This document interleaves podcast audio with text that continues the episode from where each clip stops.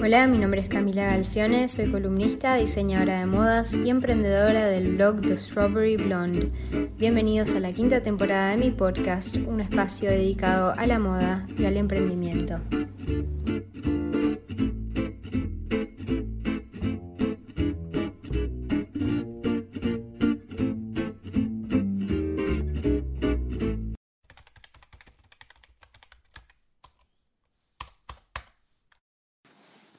Estoy con Kelly Talamas, una de las 500 personas más influyentes en la industria de la moda según The Business of Fashion.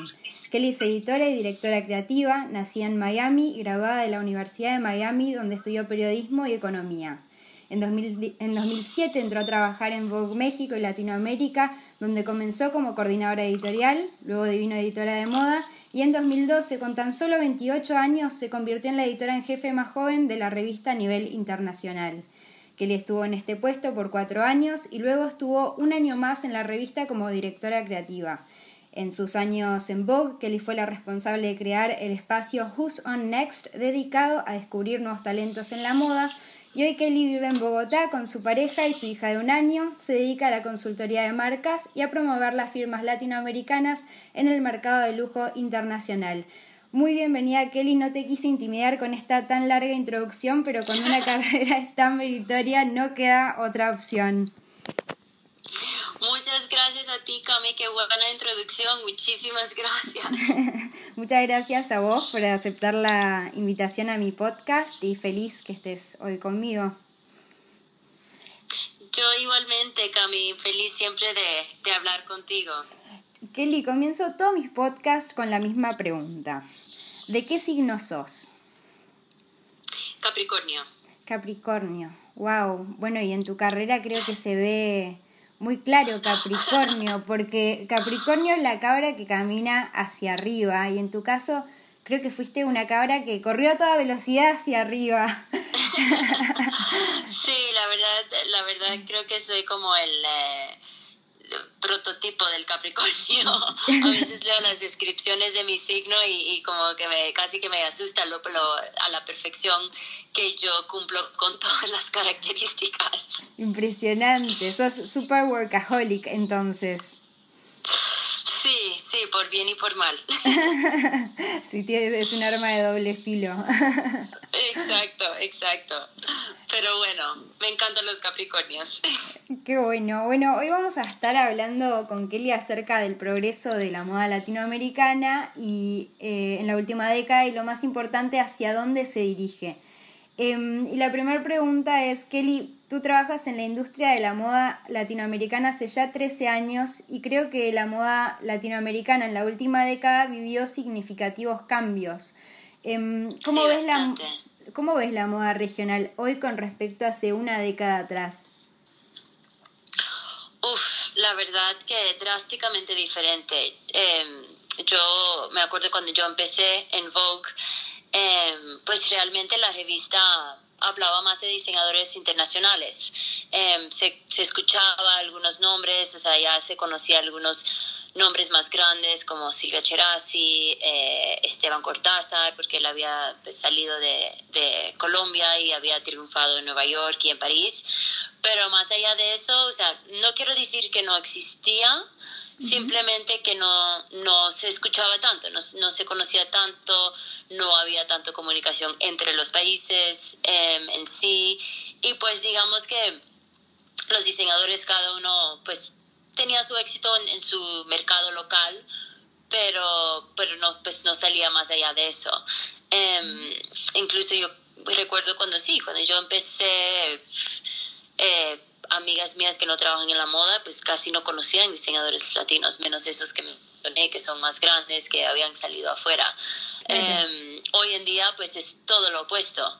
Eh, en todos los países donde yo he podido trabajar y visitar, yo creo que se consume muchísimo moda local.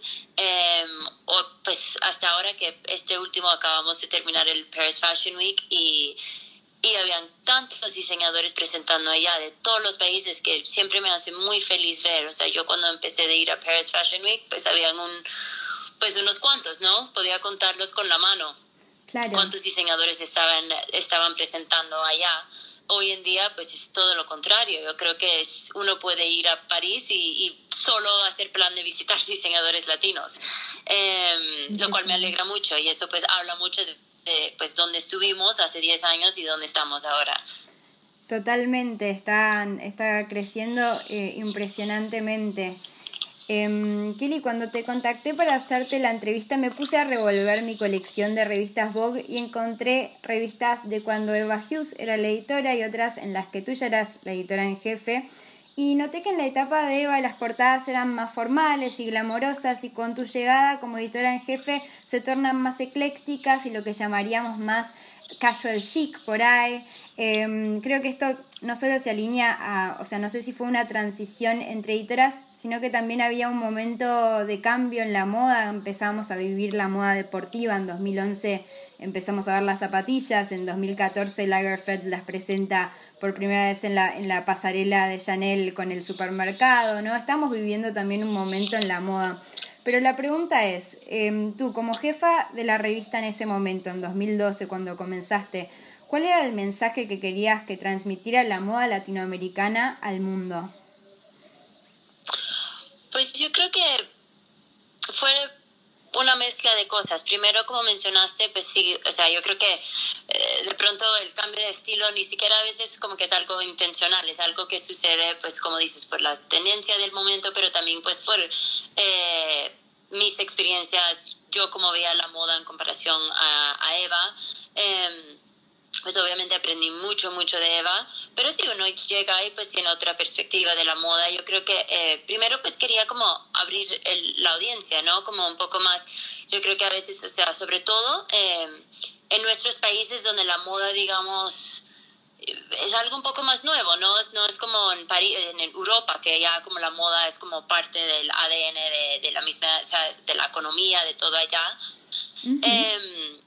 es algo más nuevo y a veces como que en nuestros países hace, en ese entonces, em, a veces muchos tenían como miedo, o sea, se, les intimidaba como un título como Vogue y, ciertos nombres de la moda. Entonces, pues sí, con ese, con este approach quise como abrir un poco más y, que para que la moda se sentía como un poco más cercana a nuestros lectores. Em, y por lo mismo también, eh, yo justo yo me convertí en directora de la revista un año después de mudarme a México. Yo antes vivía, la revista eh, estaba basada en Miami. Em, y, y, yo creo que también un poco de como que fue parte de esta, este, esta aventura, esta transición personal que yo viví. Yo cuando, o sea, soy eh, latina de mamá cubana y pues obviamente en Miami, Miami es como casi otra ciudad de Latinoamérica. Em, obviamente siempre viví muy de cerca la cultura latina, pero eh, por otra parte es otra cosa vivir en Latinoamérica, em, vivir en una ciudad como, como la Ciudad de México donde la verdad que cada rincón, cada esquina, cada edificio me inspiraba mucho el contraste entre lo colonial con lo moderno, eh, un poco de ese desorden, ese caos de la ciudad, eh, me inspiraba mucho y yo yo quise reflejar eso en las páginas de la revista. Ahí fue donde empecé a descubrir mucho más de cerca diseñadores latinos por mis, eh, mis viajes por toda Latinoamérica, conocía al talento de diferentes partes y, y, pues en ese puesto pues yo viajaba mucho entre Latinoamérica, pero también Europa, Estados Unidos em, y siempre quise como representar nuestra parte del mundo. Em, y me encantó siempre como recibir y me sigue, me, sigue encantando cuando yo puedo presentar diseñadores latinos a nuevos mercados y que les fascina. Entonces yo quise reflejar eso, ese espíritu, ese, esa celebración de todo el talento, toda la cultura, toda la riqueza que tenemos en Latinoamérica a través de las páginas de Vogue, em, para que para que pues sí, o sea, todo el mundo pudiera conocer un poco más de lo que está pasando en nuestra región. Qué interesante y qué importante. Em, es muy verdad lo que decís del caos y el desorden latinoamericano, que en Miami se vive por ahí esa vibra latinoamericana, pero ya es Estados Unidos y ya es todo ordenado, todo perfecto. Eh, pasas, pasas la frontera y ya somos todos como un caos y es parte de esa magia ¿no? que tiene Latinoamérica. exacto, exacto. Em, Kelly, ¿cómo surge la iniciativa de crear Who's on Next y qué sientes representa este espacio hoy para jóvenes diseñadores en los países en los que se realiza este desafío? Pues eh, yo creo que empezó a raíz de pues, esto, que empezamos mucho más de apoyar a los diseñadores locales, eh, destacarlos en las páginas de la revista. Eh, yo junto con las editoras de la revista también pues empezábamos de usar, o sea, fue algo la verdad como natural, que empezábamos de usar mucho más y promover el diseño latino. Em, entonces esto nació a raíz de eso, de querer promover este, este, este talento que teníamos. Em, y lo que vimos, la verdad es que muchas veces era un tema económico, hay mucho potencial, mucho, o sea, talento sobra en Latinoamérica y creatividad sobra, la verdad. Eh, muchas veces es el tema eh, económico que les cuesta un poco como salir, em, comprar los mejores eh, materiales o hacer como una producción más grande. Em, y pues a raíz de eso, como que viendo, estudiando todo lo que estaba pasando y también viendo que pues en México, por ejemplo, hay grandes almacenes como el Palacio de Hierro, eh, no, pero no Falabella, eh, Liverpool, em, que vendían mucha, o sea, mucha moda internacional, pero casi nada de moda local. Entonces, eh, ese primer año, de hecho, em, que lo lanzamos, colaboramos con Saks en México em, y el ganador, aparte de recibir un premio económico, también pudo exhibir y vender sus piezas en Saks Fifth Avenue allá en México, que pues fue un paso bastante importante porque antes pues normalmente no miraban a sus propios diseñadores, miraban hacia afuera para comprar eh, la ropa para vender.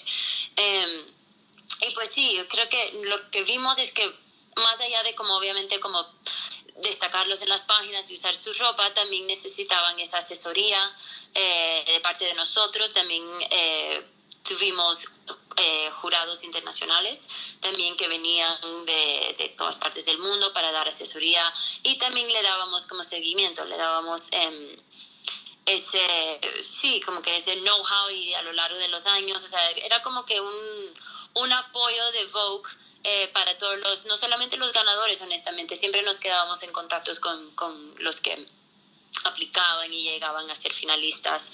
Em, y también pues fue una gran oportunidad también para que personas afuera conocieran estos diseñadores. O sea, muchos de estos diseñadores se quedaban en contacto con los jueces que venían. Em, y creo que todo eso, pues toda esa, esa combinación de apoyo entre nosotros como la revista, los, los jueces, em, las tiendas, los almacenes, o sea, todo eso como que ayudaba a que pues se resuena un poco más eh, el talento que teníamos eh, y que tenemos, perdón, en Latinoamérica. Qué importante y, creo que es fundamental tener este tipo de impulsos en los países de Latinoamérica. Siento que de repente en, Latinoamérica y en todo el mundo, ¿no? Lo que decías de que es eh, muy difícil crecer en moda, sobre todo al principio, cuando uno no tiene recursos y es más joven. Eh, este tipo de impulsos son em, esenciales, ¿no? De repente marcan un antes y un después en la carrera de muchos. Acá en Uruguay, por ejemplo, había un concurso que ya no se hace más, lamentablemente, que se llamaba Lumina, y fue era así un concurso de diseño que lo que hizo fue impulsar a, muchísimos diseñadores que hoy son marcas establecidas en el mercado, ¿no? es como que eh, esta instancia de, mostrarse al mundo con, su talento creo que es Em, fundamental para los diseñadores. Habría que traer Who's Next a Uruguay. Em, sí, la verdad em, que siempre, siempre fue como uno de nuestros retos de, de poder llevarlo a diferentes países. en, en, Colombia hacíamos y siguen haciendo el Vogue Talent Corner durante Colombia Moda, que es un poco diferente, no es un concurso, pero sí es un espacio dentro de Colombia Moda. Eh, donde Vogue elige ciertos diseñadores y pueden exhibir sus piezas en un espacio importante dentro de, la Semana de Moda en Medellín. Y pues ellos, o sea, Colombia Moda siempre invita eh, compradores, editores internacionales, entonces como que es súper importante para ellos porque es un espacio que está avalado por Vogue, donde pueden conocer nuevos diseñadores em, de, de, Colombia. Pero sí, siempre, siempre quisimos eh, hacer algo para llevar a todos los países. Eh, sí, el tema es que pues es un tema de, sí, nuestra región eh, es muy grande y, a veces como complicado manejarlos diferentes porque cada país es un mundo, ¿no? Entonces a veces nos agrupan con Latinoamérica, pero sí, cada país es muy distinto cómo funciona todo, pero yo creo que no tarda en, en, haber eh, un proyecto así que se puede llevar a toda Latinoamérica. Tal cual, yo creo que, que, es un espacio que tiene muchísimo potencial para crecer y, y nada, que está buenísimo para para impulsar a tantos talentos, ¿no? Es como un antes y un después para tantos y, creo que es una increíble oportunidad. Em, bueno, como hablamos, Latinoamérica está viviendo un gran momento internacionalmente y podríamos decir que todo hit sigue una misma curva, ¿no? Tiene un momento de ascenso un poco más lento al comienzo, luego empieza a crecer a toda velocidad, luego llega a su auge una etapa más masiva y después de eso o desciendo se mantiene arriba como un clásico, como puede ser por ejemplo hoy el Made in Italy, ¿no? Eh, que ya es un clásico. Em, ¿En qué fase crees que se encuentra hoy la moda latinoamericana? Yo creo que ahora están en el momento de crecer a toda velocidad, honestamente. Em, yo creo que hace unos años, pues, empezamos de ver mucho más diseñadores em, teniendo éxito internacional. O sea, Joan Ortiz empezó de, pues, se convirtió ya en un nombre que es pues que está al lado de nombres como Gucci, eh, Ferragamo, eh, Balenciaga. Em, entonces yo creo que ya tuvimos eso hace unos años donde poco a poco fueron como algunos diseñadores que se estaban destacando en el mundo. Ahora realmente hay muchísimos. Eh, como decía antes, ahora vas a cualquier semana de moda y hay bastantes diseñadores que están presentando allá, lo cual me parece súper importante. Eh, hay muchos más nombres que se están eh, conociendo afuera. y lo más lindo es que somos mucho más unidos, siento que Siento que hay mucho más comunicación ahora entre los diseñadores de diferentes países. Hay plataformas como el Latin American Fashion Stamp que ya va por su tercer año y creo que se está convirtiendo en un espacio donde, o sea, un, un evento que tienes que tener en tu calendario si trabajas en la moda. Em, y, y yo creo que sí, estamos ahora pues diría casi llegando al pico, honestamente, de, del crecimiento. Em, y yo realmente creo firmemente que seguimos, si seguimos en este, en este camino, realmente puede ser un clásico, como dices, el Made in Italy, pero Made in, in Latin America. Em, yo creo que ya gracias a estos diseñadores que han em, sido pioneros, yo creo que ya pues es un, o sea, ya no, o sea, uno se siente muy orgulloso de decir Made in Latin America, o sea, eso es como que es un símbolo de calidad. Eh, Joan Ortiz, toda su producción se lo hace en, en Cali, Colombia. Eh, y creo que cada día más, más diseñadores quieren poner en sus etiquetas Made in Colombia, Made in Argentina, Made in Uruguay. Eh, y creo que eso, o sea, me encanta, la verdad me llena de orgullo de, decir que yo soy de esta parte del mundo. Tal cual. Antes era como que estaba de moda decir que era de afuera, eh, lo mismo con la comida, ¿no? Caviar de Francia, eh, y ahora como que está, que es como por suerte se, se volvió todo mucho más consciente y ahora todo como es un orgullo usar productos locales en lo que es cocina y a nivel diseño lo mismo, es como un orgullo poder diseñar en nuestro propio país y dar trabajo y eso es algo que creo que... Exacto. Mm. Exacto, sí, yo creo que también pues va todo de la mano ahora de, de este tema tan importante de de moda sostenible.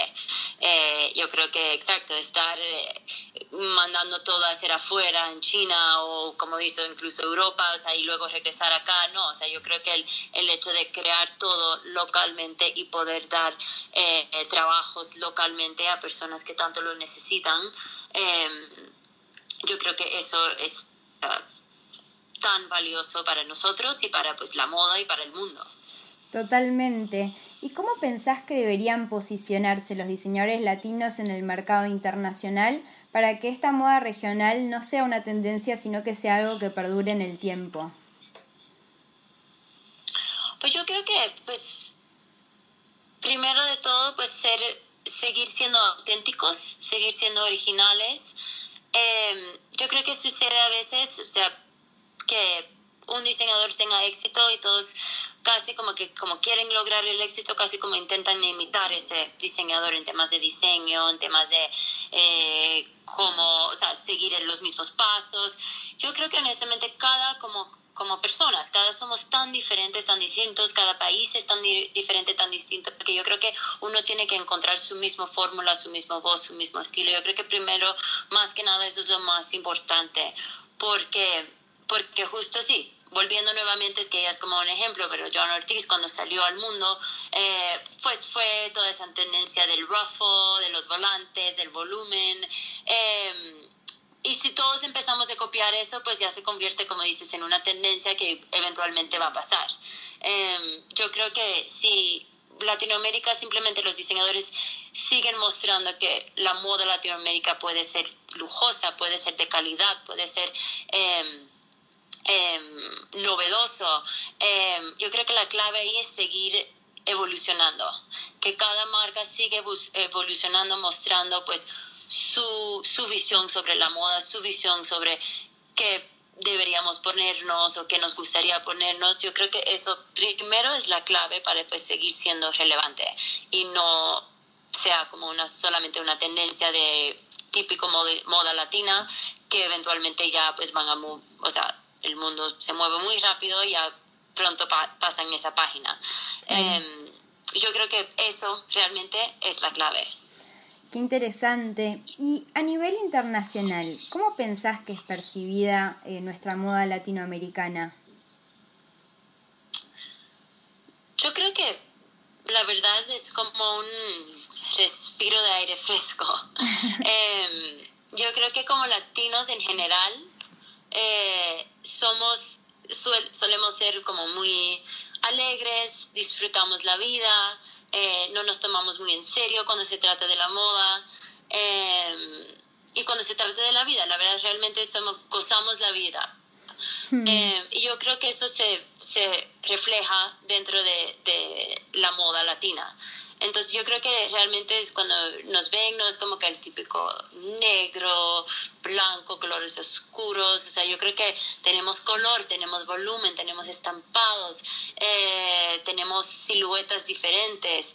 Em, y yo creo que realmente eso sí, le da como un poco de aire fresco a la moda. Y creo que la gente nos ve como, pues, algo, algo divertido, algo diferente para tener en tu armario realmente cuando quieres lucir, eh, cuando quieres llamar la atención, yo creo que uno mira a la moda latina y eso está genial. Total, y creo que la moda también se está dirigiendo un poco hacia ese lado, ¿no? Vemos a Leandro Medin y a Roxana Zulín como con toda esta moda mucho más lúdica, como vos decías, que no, no, no, no se toman tan en serio la moda, o sea, se trata un poco más acerca de vivir una experiencia, divertirse, y creo como que la moda latinoamericana está muy asociada eh, a eso que, internacionalmente se busca, no es como una, un sentir nuevo, ¿no? Em, Exacto, sí, pues eh, para, para el básico uniforme de negro, pues que todos tenemos también en nuestro armario, ¿no? El pantalón negro, el vestido negro, el, eh, la camisa blanca, o sea, todo eso ya, ya existen esos diseñadores afuera, ya, eso ya existe. yo creo que lo que aportamos los latinos es como ese toque ese toque alegre que quieres agregar a tu, a tu armario. Claro. ¿Y cuáles, cuáles pensás que son los países en Latinoamérica que están haciendo más ruido hoy? Pues la verdad cada día hay más de todas partes del, de la región. Eh, yo creo que, pero si tendría que escoger, yo creo que pues Colombia sigue pisando fuerte en el tema de la moda. Eh, yo creo que Perú también, eh, estamos viendo varios diseñadores que están saliendo de, Perú. Eh, México también, me alegró ver muchos, yo viví ahí casi seis años y, hay muchos diseñadores muy talentosos en México, pero ser un país tan grande yo creo que suelen quedarse ahí al principio y no salen tanto afuera, pero me alegró ver muchos diseñadores ahora en este último mes de la moda, de las semanas de moda, eh, me alegró ver varios diseñadores mexicanos ya presentando afuera. Em, y, eh, y pues sí, o sea, eso diría que por ahora siento que son como resuenan mucho, aunque como te digo, la verdad que recientemente he descubrido mm, diseñadores de Chile, nuevos diseñadores de Chile, eh, de Argentina, de hasta Bolivia, que, que, veo que están empezando a salir afuera, lo cual me hace muy feliz porque creo que eh, pues hay tanta riqueza en nuestra región, honestamente, tanta riqueza que, que, creo que hay que conocer más. Totalmente. Em, ¿Y podrías mencionar cinco marcas de Latinoamérica que creas que todo amante de la moda tiene que conocer? Uf, siempre para mí es difícil escoger. Pregunta comprometedora. Pueden ser más de cinco si querés.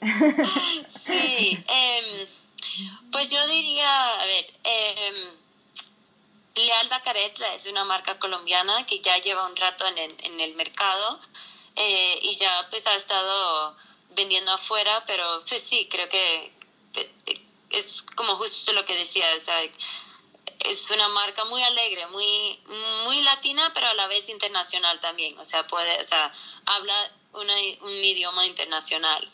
Eh, Marco Baridón, por supuesto, de Uruguay, eh, que recién, pues, como tú sabes, Cami, hicimos eh, una venta en Panamá y fue todo un éxito. Creo que quedamos súper sorprendidos porque es, también es una marca que, que, pues, la verdad que creo que tiene un espacio en cada armario. eh, Sandra Wild, que es, eh, ella es peruana, pero eh, su marca es mexicana, porque ella está basada en México. Eh, Kika Vargas, que es colombiana y ella ganó, fue la primera en ganar el premio del Latin American Fashion Summit. también lleva un rato, pero, pero está saliendo ahora internacionalmente, está, está resonando mucho internacionalmente. Eh, Escudo, que es una marca peruana, eh, que realmente esto es algo que antes cuando yo trabajaba en Vogue hablábamos mucho. hace falta, a pesar de que en la mayoría de nuestros países uh, y las capitales de Latinoamérica hace frío, ¿no? O sea, hay, hay meses donde hace frío. Y realmente antes hacía falta como una, un diseñador latino que hacía buenos tejidos, buenos suéteres, eh, buena ropa para ese tipo de clima. En Bogotá, por ejemplo, donde yo vivo ahora, hace frío. En, en Ciudad de México también hace pues no digo que frío como, como Nueva York, pero sí, pues hace, hace falta tener buenos suéteres en tu armario, que en Buenos Aires, en, o sea, mm. muchas de las capitales, en Lima, de las capitales de Latinoamérica, em, y creo que Escudo lo está haciendo bien, Escudo realmente se está enfocando em, en muchas cosas de tejido y pues por supuesto en, Perú consiguen la, mejor materia prima. Em, entonces, eh, sí, creo que escudo es bastante interesante. Pero la verdad yo tengo la fortuna de que a veces me contactan muchos diseñadores y puedo conocer el diseño de, muchos diseñadores. Últimamente, pues conocí a Lorraine Holmes de Chile, que, que me parece que está haciendo cosas súper interesantes, también con una estética diferente, pero también con ese toque latino, pero muy diferente a lo que ves como, por ejemplo, en Colombia o Venezuela. Eh, también, eh, pues hay una marca muy cool de, de, joyería que conocí últimamente, de, se llama Bai Shan, de pronto lo estoy pronunciando mal, pero son collares hechos de frijoles. Eh, pero está súper cool, sí, está, te, lo deletreo, By, B-Y-X-A-N. Bien. Em, y pues sí, así como así hay miles, miles, miles, eh, yo cada vez ahora que he, estado, he pasado mucho tiempo ahora en Bogotá sin viajar, y, estoy me estoy poniendo la tarea de como salir y descubrir nuevos lugares y sabes como que salir de mi rutina. Y hasta ayer fui a una nueva tienda donde descubrí nuevos diseñadores que no conocía. Em, y yo creo que como todos todos latinos que trabajamos de la moda deberíamos eh, ponernos a hacer esa tarea porque porque hay tanto talento por descubrir realmente tanto talento uno uno realmente se podría vivir de moda latinoamericana sin tener que comprar afuera. Totalmente, totalmente. Em, bueno, y además lo que está buenísimo eh, para los que están escuchando el podcast, em, seguir a Kelly en Instagram es un muy buen tip porque todo el tiempo está subiendo eh, a sus historias marcas latinoamericanas y, yo personalmente me encanta cuando subís una story mostrando alguna marca nueva porque a mí también me encanta descubrir marcas sí, y, y, siempre empiezo a seguirlas y son como descubrimientos que, que están buenísimos, ¿no? Porque uno nunca puede, como, por más de que uno investigue todo, siempre hay alguna marca que, que no conoces y así que claro, sí, sí, sí, así, sí, así soy yo también. Yo sigo mi, me encanta ahora que, que Instagram tiene esa página para guardar tus favoritos. Yo tengo una carpeta de, de marcas latinas. Qué bueno. Em, ¿Qué le recomendarías, Kelly, a un diseñador latinoamericano con ganas de salir al mundo? Em, pues primero, yo creo que les recomiendo tener súper claro su ADN, como hablaba antes, como súper claro tener esa, su, la ADN de la marca, el estilo, es ser súper auténtico. Em, realmente como estudiar y ver como que qué estoy aportando yo, en vez de como ver que, uy, esto, puedo hacer esto que puede ser que tiene éxito, no, qué estoy aportando. Yo creo que cada uno tenemos una visión diferente de qué es la moda, qué es, o sea, qué, qué queremos usar en nuestro día a día. Entonces, eso mm, primero, primero, primero es lo más importante. Em, y yo creo que también, eh, pues asegurar, cuando uno va a salir afuera, asegurar que tienes todo como tu lista y que haces check en todo. Tienes muy organizado tu tema de producción, eh, tu tema de calidad, quality control, em, asegurar que tus piezas pueden competir y estar eh, presentadas al lado de cualquier otra marca internacional en tu categoría. Digo, o sea, obviamente si es como más moda contemporánea, si te posicionas como una marca de lujo, pues asegurar que tu producto cumple con esos requisitos y, ese estándar de calidad que se espera en la moda. Em, el tema de comunicación también, yo creo que es súper importante. Eh, hoy en día, pues las redes sociales son tan importantes y uno cuando escucha el nombre de un diseñador lo primero que hace es que lo busca en Instagram para ver su, entonces asegurar que esa parte lo tienes súper bien curado, presentado, porque pues habla mucho de tu marca.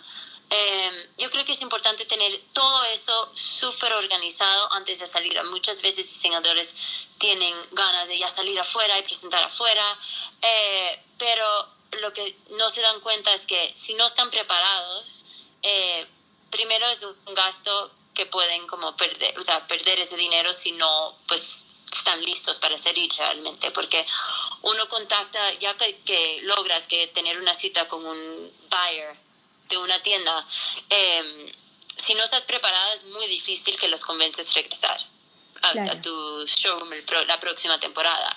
Eh, simplemente no tienen tiempo, reciben eh, correos, invitaciones de todas partes del mundo, entonces es muy importante como asegurar que, que no pierdes esa oportunidad. A veces es mejor esperar hasta que estés lista y luego finalmente contactarlos que hacerlo no estar lista porque luego puedes quemarte ya ese, ese contacto o esa oportunidad. Eh, lo he escuchado muchas veces en muchos amigos que tienen tiendas, eh, que sí, que ven como que no, es que esta marca es súper cool, pero no me pudieron cumplir con, con, con, la compra que les hice. Me mandaron todo muy tarde y eso como que la gente se queda con mal sabor de boca. Entonces, por más talento que tengas, si no estás realmente listo para internacionalizarse, mejor trabajas en eso y luego sales en vez de salir para ver si consigues eh, éxito, pero luego quemarte.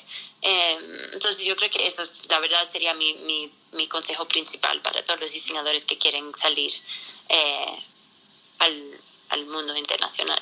Qué importante, ¿no? Como dar pasos bien firmes. Em, y lo que decías de Instagram es tal cual, a veces eh, cuando a uno le piden, no sé, recomendame una marca para una nota o para algo, eh, uno como que recomienda al final marcas que eh, tienen un buen Instagram, porque por ahí yo sé que una marca es buena, pero por ahí su imagen no lo demuestra, entonces yo no le puedo demostrar al otro eh, que esta marca es realmente buena si su imagen no lo dice, ¿no? Em, Exacto, yo creo que hoy en día también con Instagram estamos tan saturados, todos seguimos tantas personas que realmente si vas a la página y no te inspira no los vas a seguir.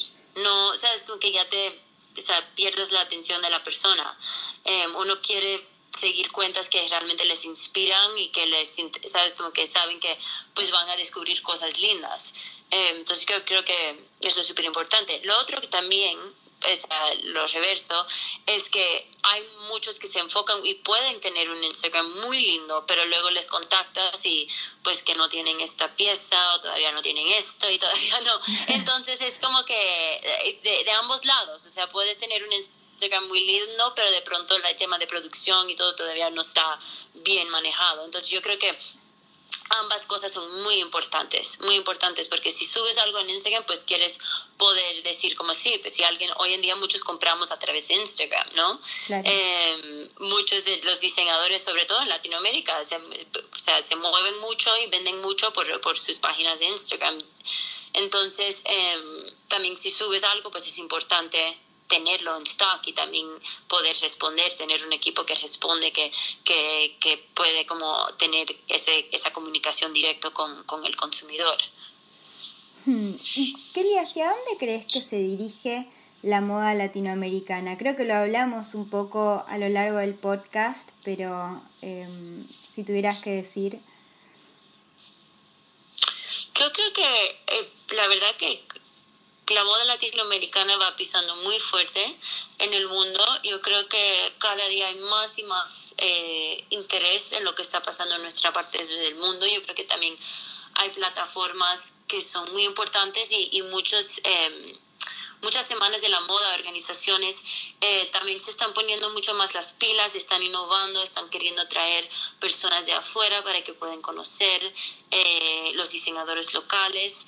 Eh, yo creo que pues ya, ya la moda latinoamericana se está posicionando bastante em, fuerte en, en, el mundo de la moda y, yo creo que pues tenemos que seguir siendo unidos, tener esa comunicación. Eh, eh, es muy, muy importante que tengamos en cuenta, yo creo que plataformas como el Latin American Fashion Summit son muy importantes porque es un espacio donde todos podemos llegar. Eh, a veces es muy, como decía, los buyers de las tiendas y los editores son muy ocupados que viajar por todas partes del mundo eh, a diferentes fashion weeks y yo creo que es difícil que vayan a los todos los países de Latinoamérica, todos los fashion weeks, es, imposible. Yo creo que es importante como que seamos unidos, que nos presentamos juntos, que, que hagamos eh, activaciones como, el, como algo así, como el, Summit, donde uno puede venir una sola vez al año y conocer todo lo que tenemos. Em, y yo creo que pues vamos en ese camino, o sea, nunca, a lo largo de los años que he trabajado en la moda, nunca nos, he, eh, nos los he, nos he visto tan unidos, lo cual me hace muy, muy, muy feliz. Eh, y creo que con, así, la verdad, podemos lograr que, que el Made in Latinoamérica eh, no sea solamente una tendencia, que sea ya un sello eh, de calidad y, y de creatividad. Y es, como decías, es muy lindo ver cómo Latinoamérica se une, ¿no? Em, creo que la unión hace la fuerza para poder como mostrarnos al mundo y, y también, o sea, es, es muy rico porque Latinoamérica, si ves país por país, ves, o sea, son muy diferentes los países, son muy diferentes las identidades, pero compartimos como una misma esencia, ¿no? Em, entre todos. Eh, sí, 100%. Y, bueno, qué importante. Kelly, termino todos mis podcasts pidiendo una recomendación, puede ser de cualquier tipo, puede ser una marca, un podcast, alguien para entrevistar en mi podcast, un libro, un artículo, un consejo de vida, cualquier cosa. Em, pues, a ver, voy a, ¿puedo recomendar dos? Obvio, las que quieras. Yo diría de, de libros, eh, voy a recomendar dos libros. Uno es, eh, porque hablando de, de, consejos para diseñadores y todo, recomendaría el, el, libro Shoe Dog, que se trata de la biografía del eh, fundador de Nike. Eh, a mí realmente me, me, me, movió mucho ese libro. Yo creo que demuestra mucho el trabajo que va detrás de, de, crear una marca exitosa. Yo creo que pues, realmente para, no solamente para diseñadores, para todo tipo de, de creadores, eh, entrepreneurs, yo creo que es un libro tan tan importante leer. Em, y otro es el, se llama Heart Talk y es de Cleo Wade. Em, la verdad, este es un libro que yo tengo, no es un libro así que lees como por, por capítulo, es... Puedes abrirlo en cualquier día que te yo lo tengo al lado de mi mesa de noche y a veces en las mañanas lo abro y leo como un pasaje y es como realmente para nosotros los creativos somos personas muy sensibles, muy apasionados, eh, a veces nos confundimos en este mundo de, de, likes en Instagram y esto lo otro. Y yo creo que este libro a veces es bueno leerlo para, para pues poder eh, evaluar lo que estás haciendo, parar y acordarte de lo importante en la vida. Eh, y a veces como también sirve para darte un poco de, de ánimo, para si estás o sea, un poco perdida, pues eh, a mí me encanta. Lo tengo al lado, me lo regaló una amiga y lo tengo al lado de mi cama, en mi mesa de noche y lo abro. Es como el tipo de libro que puedes abrir en cualquier página y, y te da un poco de inspiración. Mm, qué lindo. Bueno, Kelly, muchas gracias. Eh, un placer tenerte conmigo hoy en mi podcast y gracias por aceptar la invitación. Gracias a ti, gracias a ti, feliz y, y ojalá nos podemos volver a ver pronto. Ojalá que sí. Muchas gracias Kelly y muchas gracias a todos los que están acompañándonos hoy. Los que quieran seguir explorando el universo de la moda pueden entrar a www.thestrawberryblonde.com y acuérdense que también pueden dejar sus comentarios abajo, rankear mi podcast o suscribirse a mi programa si les gustó este episodio y escuchar un próximo el lunes que viene.